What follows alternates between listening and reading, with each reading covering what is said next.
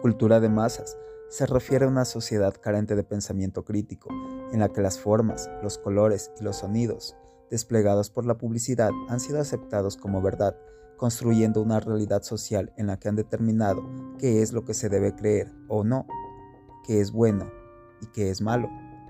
La noción de cultura de masas ha sido vinculada con aquellas expresiones y objetos producidos a partir de procedimientos industriales o reproducidos en serie de manera técnica difundidos en medios de comunicación masivas para un amplio público de consumidores.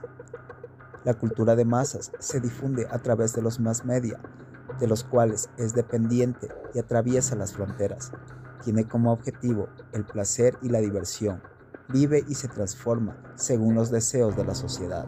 Como tal, se vale del mercado y la publicidad para su promoción y para maximizar su rentabilidad.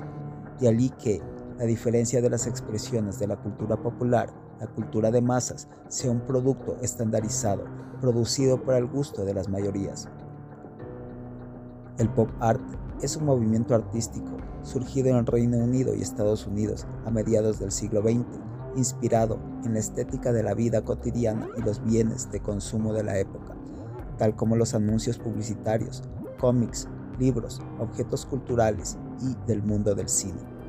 Actualmente se ve la influencia del pop art en infinidad de marcas como pueden ser Raviani, La Llana Morada, Coca-Cola, Chupa Chups.